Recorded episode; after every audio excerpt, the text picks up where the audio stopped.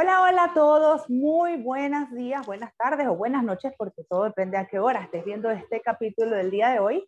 Queremos darte las gracias por conectarte con nosotros a este capítulo número 11 de nuestras cápsulas de Infocrianzas con Infomar. Y el día de hoy queremos hablarte sobre un problemita que hay por allí bien interesante que es la hipersexualización en la infancia y para eso tenemos a una estupenda invitada el día de hoy, quien nos acompaña, la maravillosa Zulma Camacaro. ¡Uh! Bienvenida, Zulma. Gracias, mis amores. Un besote desde acá de la tierra de las flores, Medellín, Colombia. Encantada y muy agradecida con ustedes por esta grata invitación. Chévere, gracias a ti por aceptar participar en este capítulo tan importante con este tema que vamos a conversar. Y bueno, primeramente, pues me gustaría que todas aquellas personas que no conocen aún a Zulma, pues les voy a hablar un poquito de ella.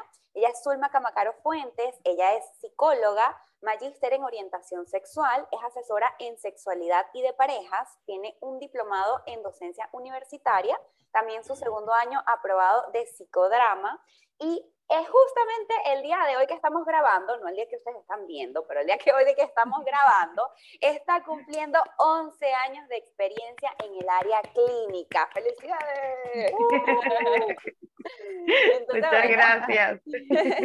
Con esta presentación, pues nos gustaría, Solma, que nos contaras un poquito más de ti en este ámbito profesional. O sea, como ya han podido escuchar, tienes algunas formaciones, una maestría. Digamos que, ¿cuál fue lo que te llevó a ¿Qué es lo que más te gusta? O sea, cuéntanos un poquito de esa experiencia profesional. Seguro, muchísimas gracias. Bueno, yo me gradué, inmediatamente empecé a trabajar con adolescentes femeninas recluidas bajo libertad. Eh, ahí estuve un año aproximadamente, fue para hacer la primera experiencia muy fuerte, bastante retador y, movilizador, porque por supuesto, eh, eh, por encima de las herramientas que obtenemos en la universidad, nada se compara a la clínica ya de práctica, ¿no? Y, por supuesto, eso también me ayudó muchísimo. Luego estuve cuatro, cuatro años trabajando para eh, una fundación para personas en situación de calle y drogodependencia, eh, también recluidos y eran ya adultos varones y eso por supuesto también me, me trajo mucho, eh, digamos, aprendizaje a nivel de clínica, a nivel de incluso psicofármacos, de farmacología, eh, por supuesto de atención y abordaje. Y esto me, me invitó en ese transcurrir a, decir, bueno, hay algo más acá, ¿no? Y a darme cuenta, eh, se me abrió una oportunidad en, clínica, la aproveché, también la estudié y seguido a eso, eh, un gran amigo y colega me invitó a a irme por el, no por irme por el área, sino me dijo, mira, hay esta oportunidad, hay esta vacante, ¿qué opina? Y a mí siempre me había llamado la atención la sexualidad humana. Siento que, que va mucho más allá de la genitalización y decía, bueno, ¿qué está sucediendo? ¿Qué hay a través de eso? ¿Qué hay detrás de eso? Comportamientos que muchas veces no entendemos o de esos gustos o de esas situaciones que incluso están penadas a nivel legal y dije, no, esta es mi oportunidad y, y, quiero, quiero lanzarme y quiero gozármelo y así fue. Aparte de conocer gente maravillosa, aprendí muchísimo y creo que hoy en día eh, eh, es, digamos, mi fuerte. Por supuesto, sigo trabajando en la clínica porque es algo que me fascina, pero a nivel de orientación sexual, de sexología, eh, hay, hay, muchos vacíos, ¿ok? Y esos vacíos generan tabúes, este, paradigmas, generan situaciones que son necesarias combatir a nivel de, de, de, satanizar principalmente y por supuesto de psicoeducar, que creo que es la batalla más fuerte que tenemos para, para disminuir todos esos daños que, que también sabemos que, que genera eh, la mala información y la ignorancia con estos temas. Entonces, bueno, acá estoy, eh, de verdad que eh, eh, la docencia universitaria también, el psicodrama, Jay, que tú lo viviste, lo vivimos juntas, también por lo menos a mí me generó muchísimas herramientas a nivel kinestésica, a nivel del cuerpo, que de alguna u otra forma siento que complementan todo aquel aprendizaje teórico que, que, que se quedó y que no solamente es es ponerlo en un consultorio, sino a través del, del movimiento, ¿no? Y bueno, aquí estoy. Genial, excelente bueno. escuchar todo esto. No, y qué bueno que sea así. Ahora, Zulma, de acuerdo a tu especialidad, eh, digamos como ya más con respecto al ámbito de orientación sexual, ¿has tenido casos, digamos, como que de diferentes edades? O sea, tú puedes de repente contarnos un poquito a manera general obviamente respetando este, eh, la confidencialidad de cada caso, ¿no? Este, ¿Cuáles serían, por ejemplo, los casos como más sonados que has tenido tú en tu consulta este, de este tema? Lo que tú dirías como que te ha llamado más la atención o que te ha pegado más.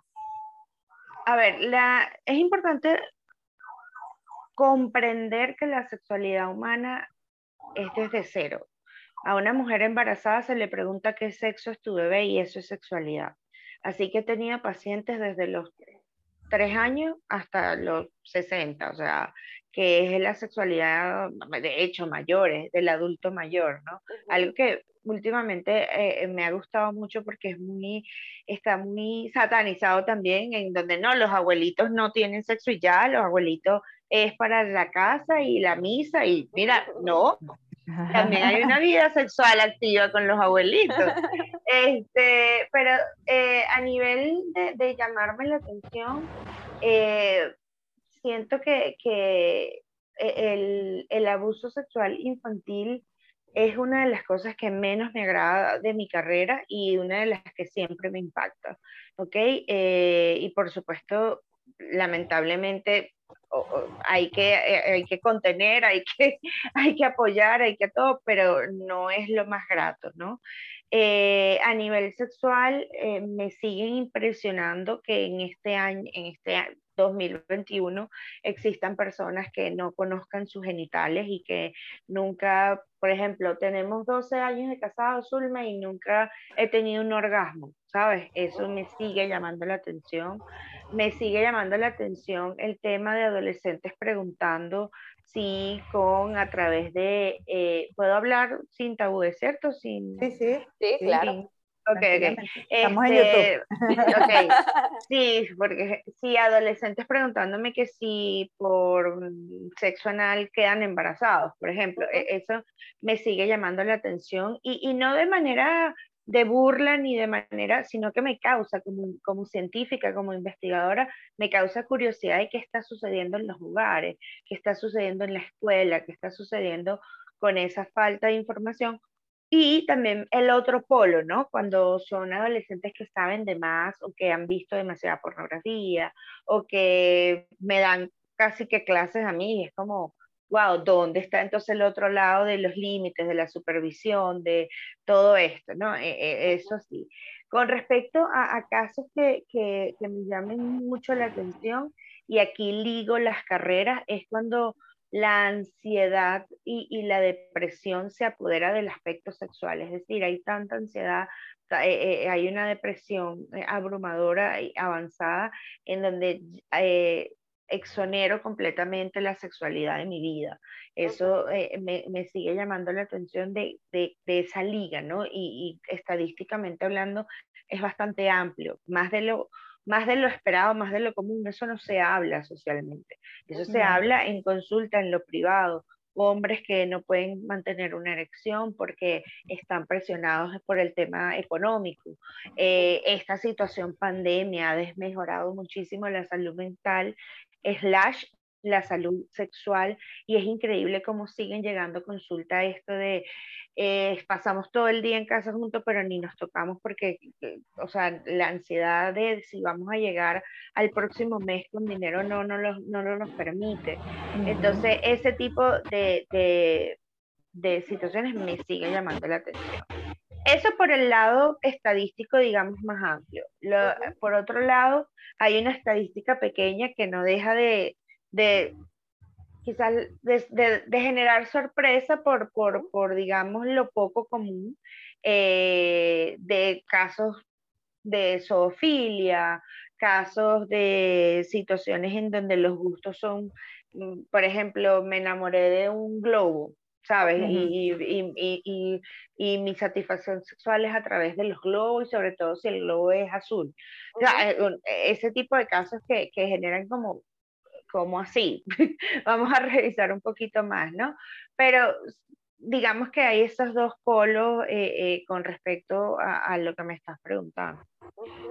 Vale, qué excelente todo lo que estás contando porque realmente es tan impresionante cómo la sexualidad humana se mezcla con un poquito de todo, ¿no? O sea, de repente hay muchos tabús, hay muchas cosas que desconocemos, o sea, mucha falta de información. Y bueno, de lo que comentaste, mira, hay dos cosas que, que me suenan. Primero, que efectivamente a pesar de que nosotras por lo menos seamos psicólogas, o sea, que seamos profesionales, más allá de nuestra carrera, seguimos siendo personas contactando con personas. Entonces, obviamente, en este tipo de situaciones, por lo menos lo que comentabas del abuso sexual, es algo que nos va a doler, es algo que nos va a afectar, es algo que nos va a movilizar, porque definitivamente definitivamente pues igual está nuestro lado humano, ¿no? Y bueno, por esa otra parte, de la parte de desinformación, mira, yo también me llegué a encontrar, eh, por lo menos en un colegio donde tuve una, o sea, dicté una charla bastante breve para los adolescentes, o sea, en esa parte del ámbito escolar, y era justamente sobre el tema de la sexualidad. Y era un tema que el colegio no quería tocar, pero que los adolescentes estaban pidiendo un montón. Y cuando nosotros estuvimos conversando, que ellos decían en el colegio, no, ya ellos saben, ya se les ha dado la educación, ya se les ha comentado, y nosotros estábamos hablando de cosas tan sencillas como enfermedades de transmisión sexual, sobre los anticonceptivos, o sea, muy, muy superficial. Y realmente era algo que tenían una cantidad de dudas que decían, o sea, y ya me impresionaba también, ¿no? Como tú dices, o sea, ¿qué pasó? Que si se supone que ya este tema se tocó, que ya se habló, ¿por qué realmente hay tanta desinformación? O sea, entonces realmente cómo se enfocó. Entonces, de acuerdo a esto, pues sí me gustaría preguntarte algo, porque hay muchas dudas sobre la educación sexual integral, sobre la educación sexual que se debe dar en la infancia, porque hay quienes creen que cuando nosotros hablamos como de estos temas de sexualidad en los niños vamos a sobreexponerlos o les vamos a dañar la mente, incluso porque se relaciona mucho con lo que es el erotismo, o sea, la gente como que confunde el, el erotismo con la educación sexual. Entonces, ¿podrías explicarnos como que un poquito mejor, así sea de manera breve, ¿De qué trata esto de la educación sexual? O sea, ¿por qué se debe hablar y, qué es lo que se toca? Hay una línea muy delgada entre promover ¿okay? y prevenir. ¿sí? Cuando yo promuevo la sexualidad, estoy invitándolo. ¿Qué pasa? Lamentablemente en Latinoamérica se tiende a promover. Esto es un banano y así se pone un, un condón. Y es que le estamos diciendo, ¿puedes tener sexo? Pero ponte esto para que evites un embarazo porque eh, la, estamos sobrepoblados, o sea, ¿sabes? Pero no hay una educación de qué pasa si el condón se rompe, qué pasa si la mujer dice que no, qué pasa si el hombre no quiere y igual tengo la erección, tengo que decir que sí, tengo que decir que no, ¿ok? ¿Qué pasa si antes de eso no te, o qué pasa el varón si no tiene la erección, cómo se hace sentir? ¿Qué hay que hacer pasos antes para que haya la erección?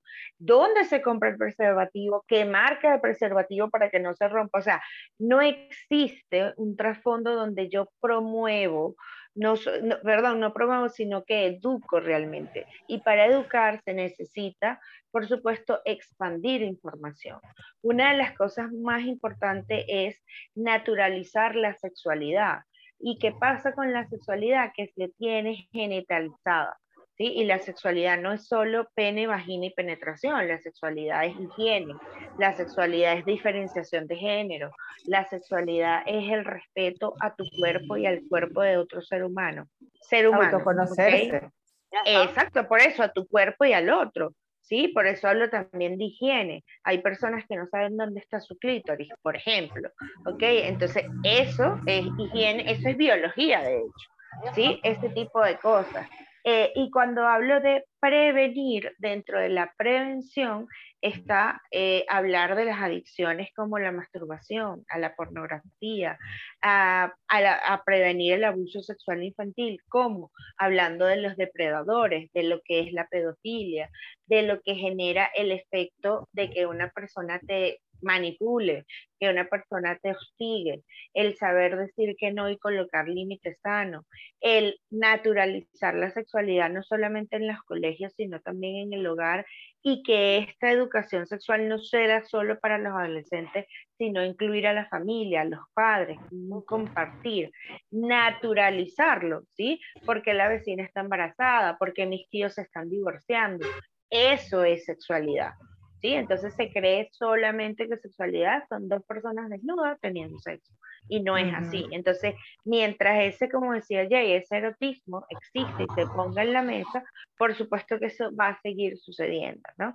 Eh, aquí me pasó algo muy jocoso y Jay que, que, comentó lo de las escuelas, yo también estaba acá en mi liceo y estaba hablando de la prevención del abuso sexual infantil y yo dentro de eso doy una pequeña especificaciones de las enfermedades de transmisión sexual porque para mí eso sigue siendo súper importante porque no lo hablan. Eh, dicen es ponte el preservativo, pero no dicen qué pasa si no lo hago.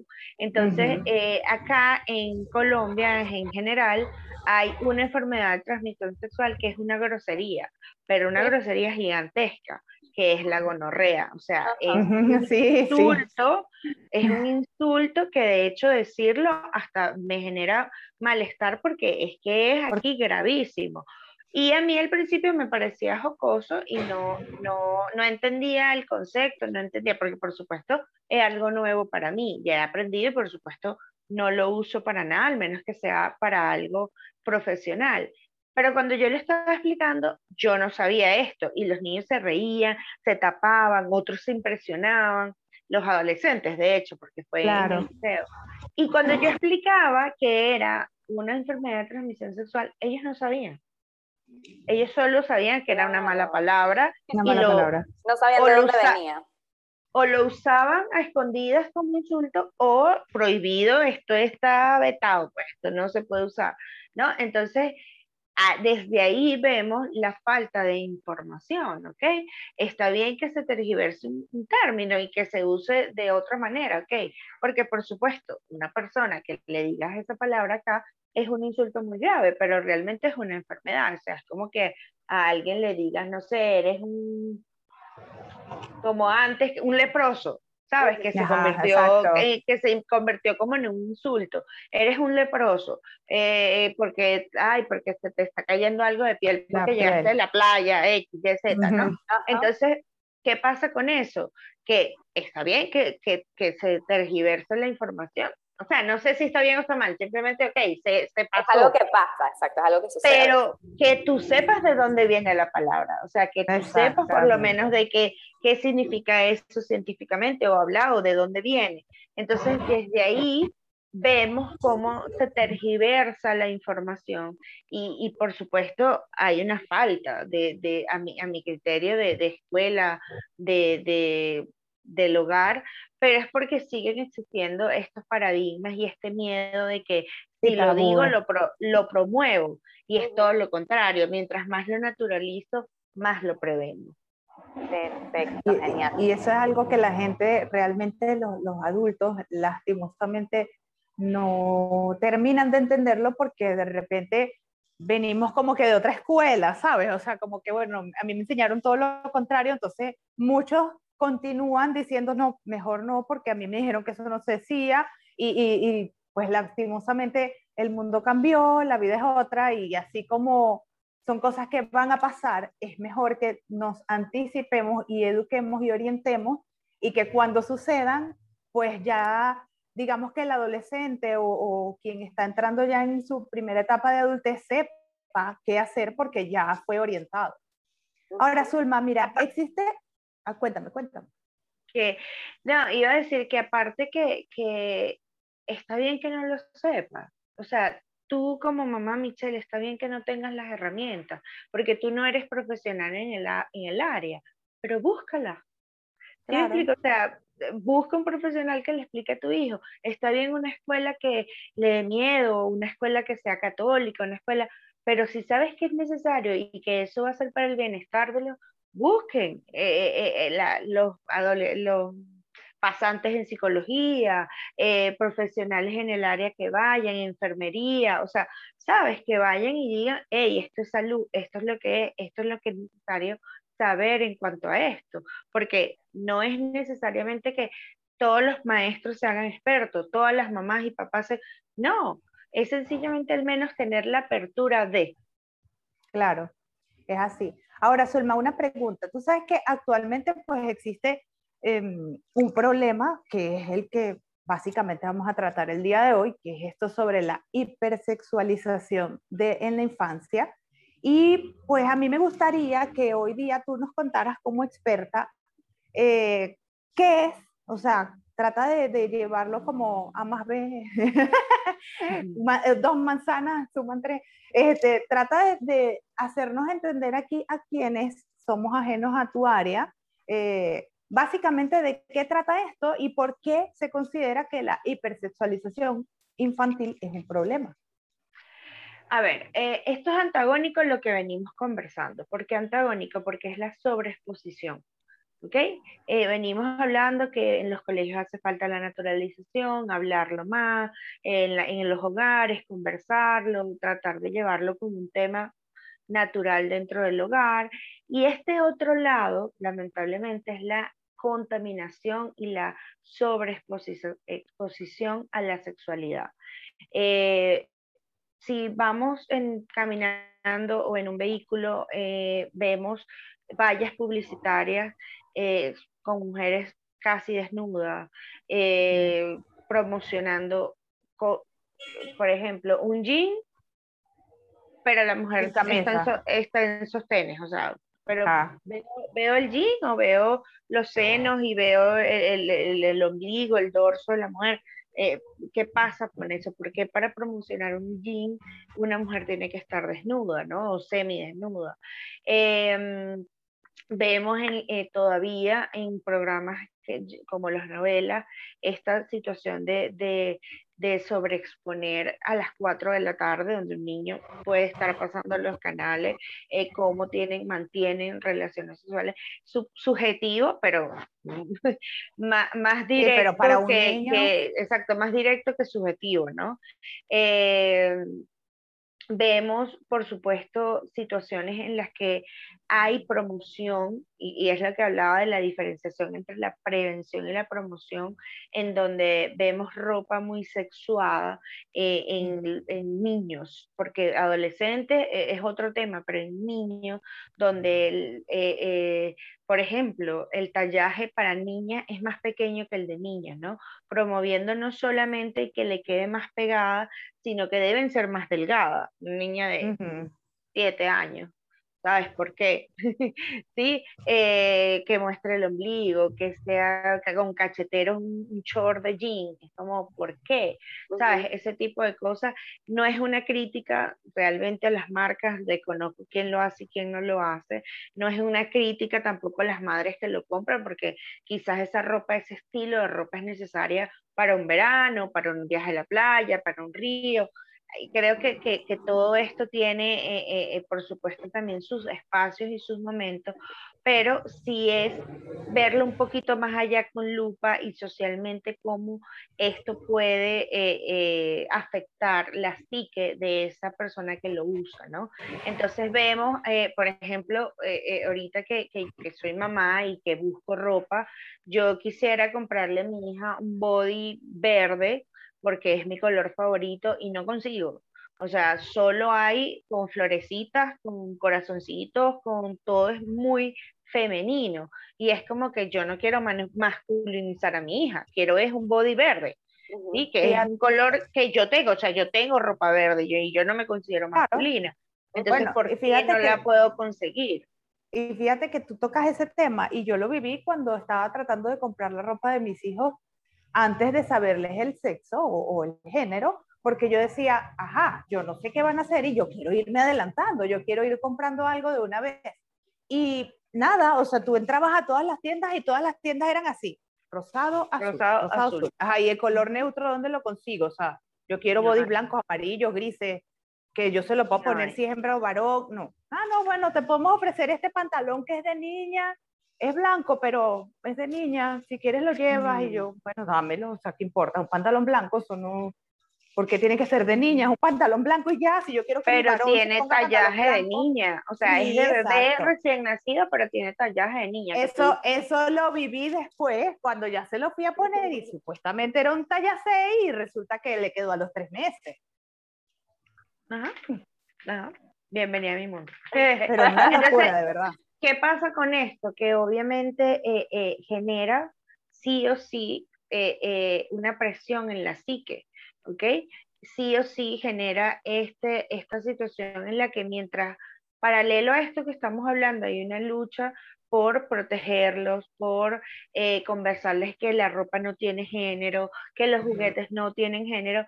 Por otro lado, eh, la industria no ayuda porque es azul, rosado, porque esto es para niñas, esto es para niños, incluso la juguetería los separa, o sea, tú ves el Totalmente, rosado de Barbie, de Floripepiao que dice Rafa, y de este lado los monstruos y, y, y, y, los superhéroes, ¿no? Y es como, ya va, porque las niñas no pueden ser superhéroes y porque un varón no puede comprar una cocinita cuando sabemos que en la vida real los chefs mejores del mundo son hombres, o sea, y eso no es y eso no es porque nosotras no sepamos cocinar, es porque eso eh, eh, lo dice la estadística. Mira, Entonces, y, fíjate que de eso, antes, antes de que sigas, y discúlpame que te interrumpa, que realmente llama tanto la atención porque, por ejemplo, hay papás que sí están abiertos y dicen, ah, mira, mi hijo quiere una cocinita, yo le voy a comprar una cocinita, pero resulta que a mi hijo no le gusta el rosado, o sea, porque los niños también tienen sus colores favoritos y no le gusta el rosado. Y le quiero comprar una cocinita y nada más hay cocinitas rosadas. ¿Por qué? O sea, porque no hay variedad de colores, porque todo tiene que ser de eso, incluso a las niñas, o sea, no necesariamente me tiene que gustar el rosado. A mí de niña a mí no me gusta el rosado. Y todavía no me gusta, mira, estamos igual. No me gustaba y son cosas que pasan, mira, yo de niña tenía, yo sufro de algo que es este hipersensibilidad en muchos ámbitos, ¿no? Pero por lo menos en la parte táctil, mi mamá me vestía con mm. ropas de niña y eran tan apretadas, como dices tú, que ya no me podía mover, yo me quedaba como quieta y entonces para que la ropa no me molestara, mi mamá me tenía que comprar ropa de varón. ¿Por qué? Porque no había ropa de niña holgada, entonces realmente sí es un problema, pues, o sea, no es algo que nosotros comentemos como que, ay, sí, porque no los queramos inventar, porque eso antes no pasaba, o sea, yo cuando estaba niña 20 años atrás me pasaba, entonces no es algo que es algo que sí tenía No, no, no, y es que tú vas a una fiesta infantil, un niño que cumple tu bebé que tiene cuatro años, vas a una fiesta infantil de niños de cuatro años, entonces tú ves a los varones con sus botines, con sus jeans y con su camisa bien cómodos para correr, para saltar en el brinca-brinca, para si se dan un sumamonazo, o sea, se caen, el jean los protege y ves a las niñas en panty media, con el vestido, con el lazo, de blanco, no corras, te vas a romper la panty media, y los zapatos que la espalda. Ajá, y los zapatos de, de, no me acuerdo cómo es que se llama esa suela. Sí, que suela, pues, ajá, que es terrible molestosa, no corras, te vas a dañar el vestido, las niñas no se pueden ensuciar, siéntate bien, cierra las piernas. ¿Por qué? Pero ¿por qué? Si yo quiero correr. Yo, quiero hacer una campaña, no solamente de esto que estamos hablando, sino de que no debería existir ropa blanca para los niños. Por favor. Yo la amo, pero es terrible. o si existe la ropa blanca, que venga con alguien que la lave, que no sea yo, gracias. en Venezuela, la franelita blanca. ¿Por qué blanca? ¿Por qué no otro primaria? Por lo menos el beige, que les ponen ya a, la parte de bachillerato grande. Más bien póngale beige a los de primaria, o sea, que es un color que no se nota tanto que se ensucia, pero sí, o sea, realmente es un problema. O un gris, que también es neutral, que para mí todos los colores, o sea, ningún color tiene género, pero bueno, de neutro. Eh, eh, por, supuesto, esa sobreexposición eh, genera muchas preguntas, genera muchas dudas. También la falta de, supervisión, o sea, hay niños de 8 años viendo programas de televisión que, que, dicen que es para adultos, ¿ok? Y, que por supuesto yo quiero ver mi novela, pero mi hijo sigue despierto, entonces igual la veo y la veo abrazado con ella viendo la novela, ¿no? Eh, entonces es como que de alguna u otra manera expongo a, situaciones que no son necesarias o que no son aptas para su edad y eso va a generar como que de dónde viene esto, ¿no? Eh, las canciones, que lamentablemente en una fiesta infantil lo menos que se escucha eh, eh, son canciones infantiles, ¿no? Entonces tenemos estas canciones con un contenido muy alto sexual en donde los niños la repiten sin saber, porque la mayoría no entiende qué están diciendo, e incluso los adultos aplaudiendo les parece jocoso, y esto es una sobreexposición, incluso eso está catalogado como un abuso de exposición, ¿ok? Porque un niño diciendo, sí, le quiero meter, no, mejor sácale, me gusta tres veces, si tu novio no te, ¿sí? Todo esto, aunque parece eh, eh, en algunas personas, al parecer, gracioso o normal o lo han naturalizado, la realidad es que es una sobreexposición.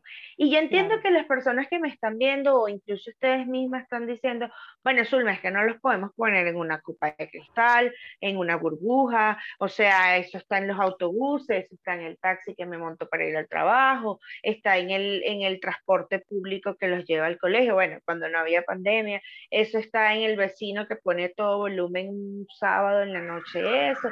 Sí, es cierto, obviamente no podemos poner en una burbuja a los niños, pero sí intentar al menos disminuir eso en el hogar, disminuirlo en la escuela, eh, explicarlo, ¿okay? que haya un contexto, que pueda haber una apertura para hablarlo y ahí es cuando se, se entrelaza con el tema anterior y con esa psicoeducación sexual infantil sana, fidedigna, real, no de una sola conversación, porque ah, yo también he tenido padres en consulta que me dicen, Zulma, ya yo tuve esa conversación. Y yo, esa conversación, o sea, eso no es una conversación. O sea, tu niño no se aprende la tabla de multiplicar en una conversación. Un niño no se aprende a amarrar los zapatos en un día, en una enseñanza. Amárrese los zapatos, listo, pues ya, ya le enseñé ya de por vida tiene que saberlo. No, o sea, eso es sentarse, qué preguntas tiene, qué te surgieron durante esta película, qué piensas tú que pudo haberse hecho mejor, qué quieres saber de esa canción que te llama la atención, ¿sí? Y por supuesto ahí podemos pasar todo el día hablando porque ah, vamos a ver el machismo, vamos a ver la sumisión de la mujer, vamos a ver, por supuesto, muchas cosas donde eh, eh, lamentablemente eh, se tiende a verse más expuesta el cuerpo femenino que masculino. Entonces, todo eso genera sí o sí un impacto en la psique de nuestros hijos, de los niños, niñas y adolescentes. ¿Por qué?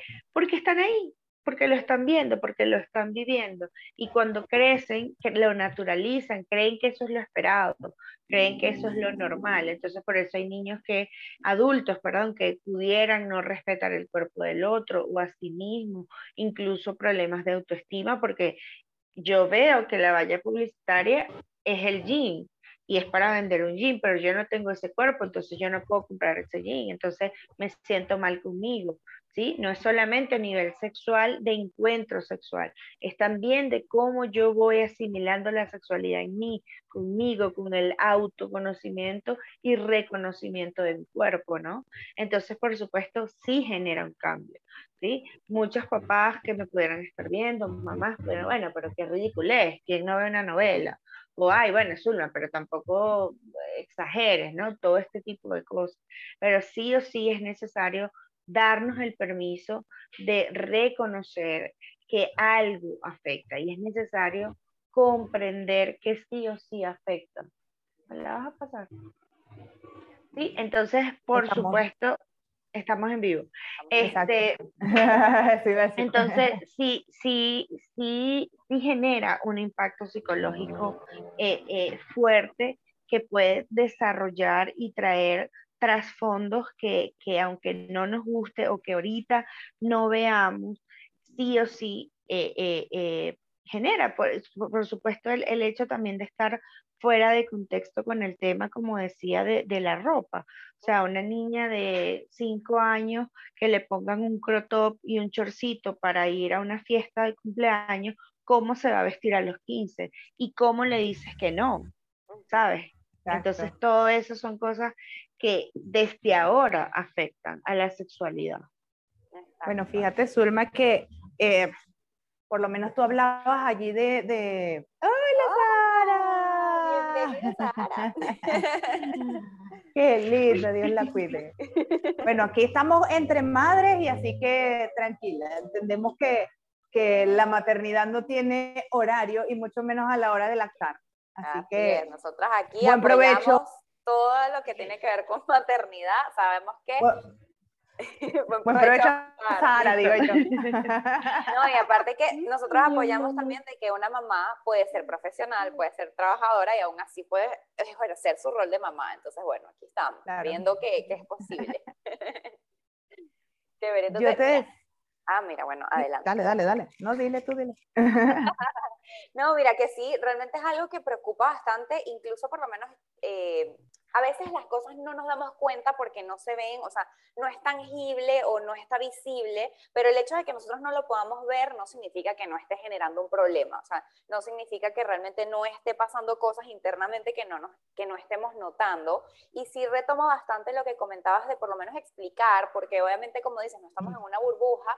Yo me acuerdo cuando yo estaba pequeña, a mi papá le gustaba ver Los Simpsons, Los Simpsons sabemos que no es una caricatura para niños, yo lo llegaba a ver con él, pero siempre que veíamos un capítulo, mi papá me explicaba, por ejemplo, estás viendo haciendo mero, eso que él está haciendo, eso lo hace ser un mal padre porque él está descuidando a sus hijos. ¿Y qué piensas tú de esto? ¿Y qué opinas de aquello? Entonces él me preguntaba y yo le decía, no, eso está mal. Y él me decía, sí, eso está mal. Lo que está haciendo Bart, eso está mal, eso no se debe hacer. Entonces sí, lo estoy viendo, pero también me están dando una orientación de qué cosa tiene que pasar y tampoco era que yo sola veía el programa todo el día como me provocaba, pero sí, o sea, en algún momento van a estar expuestos y nosotros pues también tenemos que dar como que ese, esa información, esa orientación, esa guía como adultos que sí lo comprendemos mejor, ¿no? Y entonces me gustaría, dime, que veo que, que, le quieres preguntar algo también. No, no, porque justo eso era lo que iba a decir, o sea, llega a pasar en algún momento, porque tampoco es la misma palabra que usó este Zulma hace rato de satanizar, tampoco se trata de que jamás en tu vida vas a poder ver un capítulo de una novela junto a tu hijo por, o a tu hija porque no, porque lo vas a...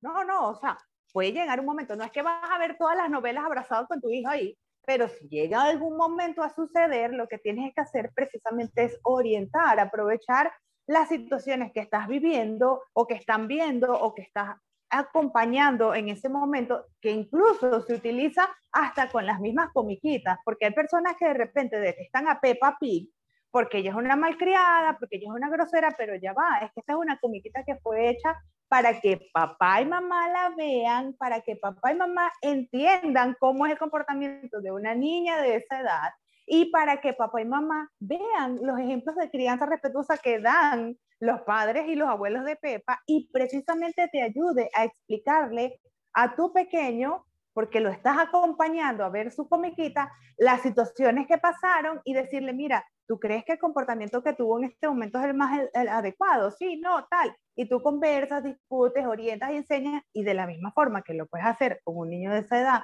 con ese ejemplo, pues si en algún momento viste el capítulo de la novela abrazado con tu muchachito y pasó algo, explícalo, orienta, aprovecha la oportunidad.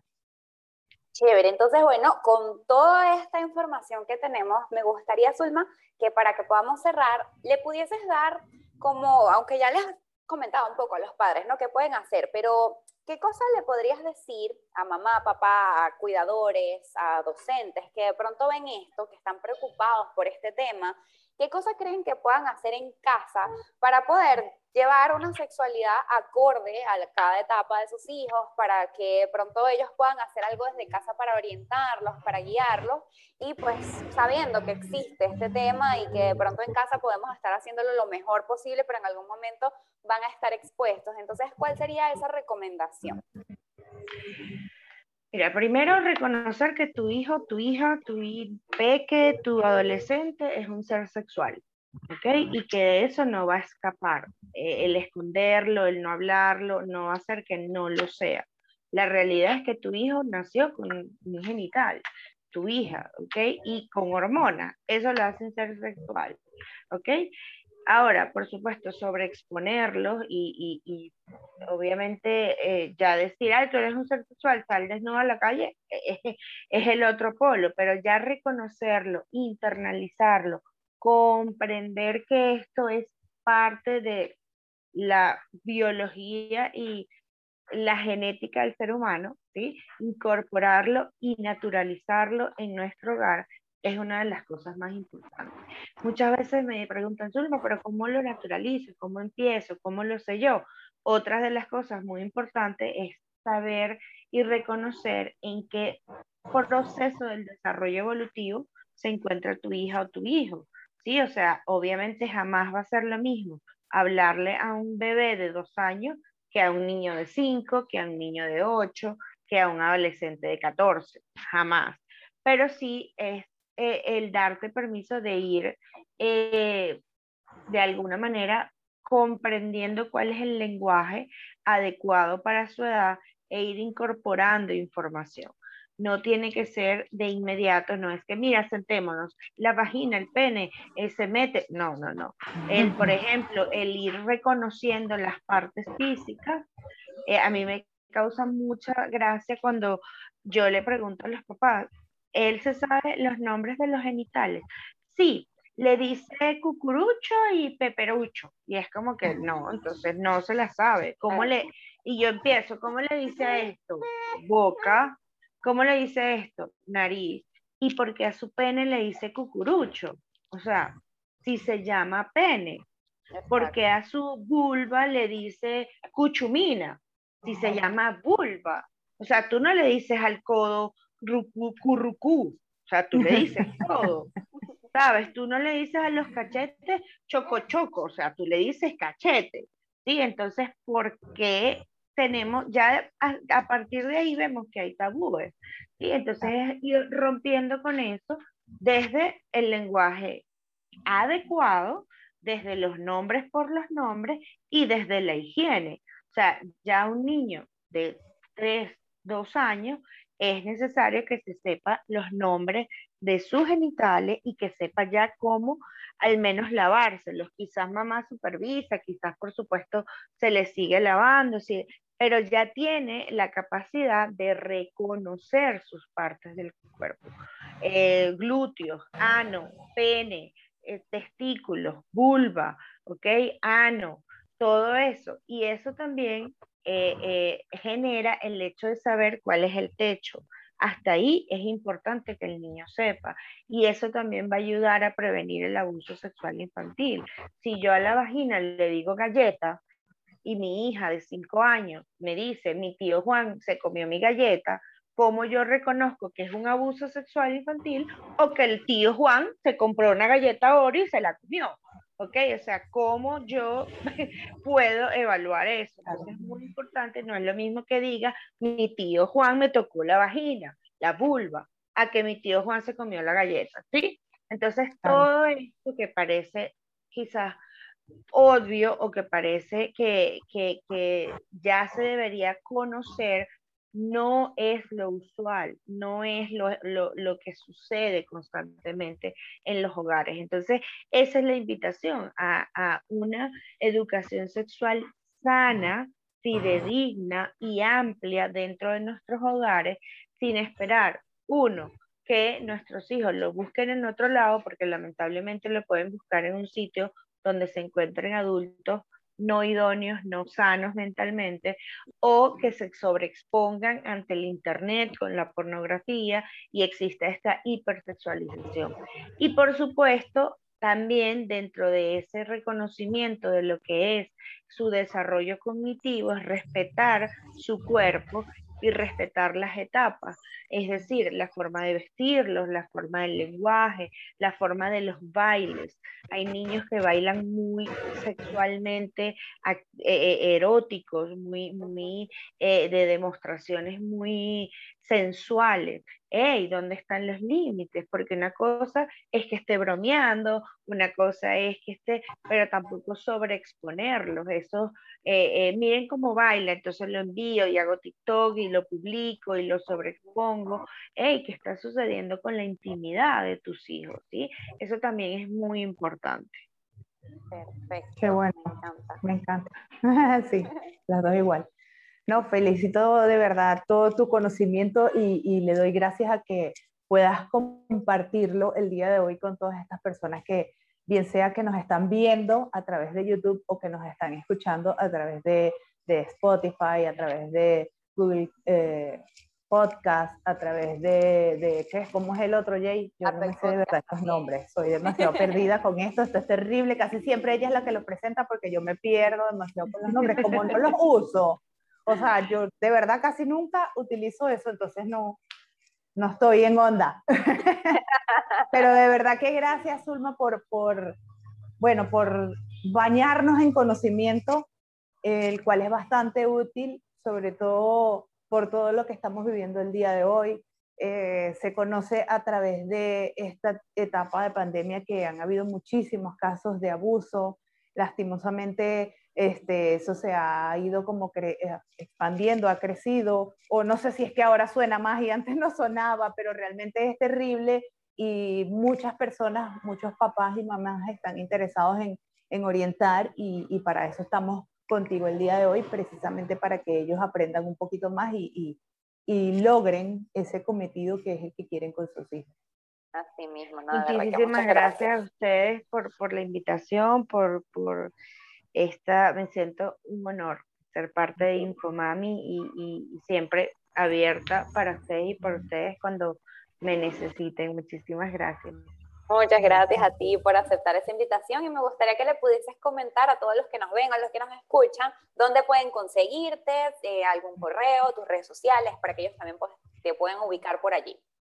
Seguro, claro que sí. Este, aparezco en Instagram como arroba Zulma Camacaro eh, mi primer nombre y mi primer apellido. Eh, ahí en el link de la biografía inmediatamente le dan clic y aparece mi WhatsApp y con muchísimo gusto lo puedo atender. Igual en la página web de Infumami está toda mi información, mi número telefónico, donde me pueden conseguir. Eh, y bueno, acá estoy por y para ustedes. Muchísimas gracias por esta oportunidad. Perfecto. Sabe acotar que es excelente, de verdad. La he utilizado. no,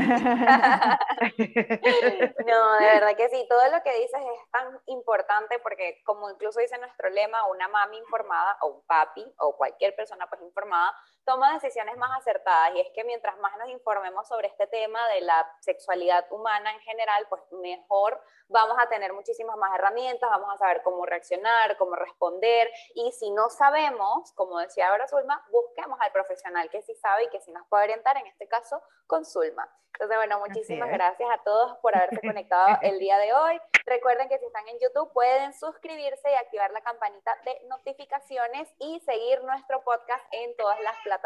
Muchas gracias. Y nos despedimos de Sara también, que ya está así. Vamos, a Sara. Ya me está llamando. Chao. Bye. Sí, bye, me voy corriendo. Chao.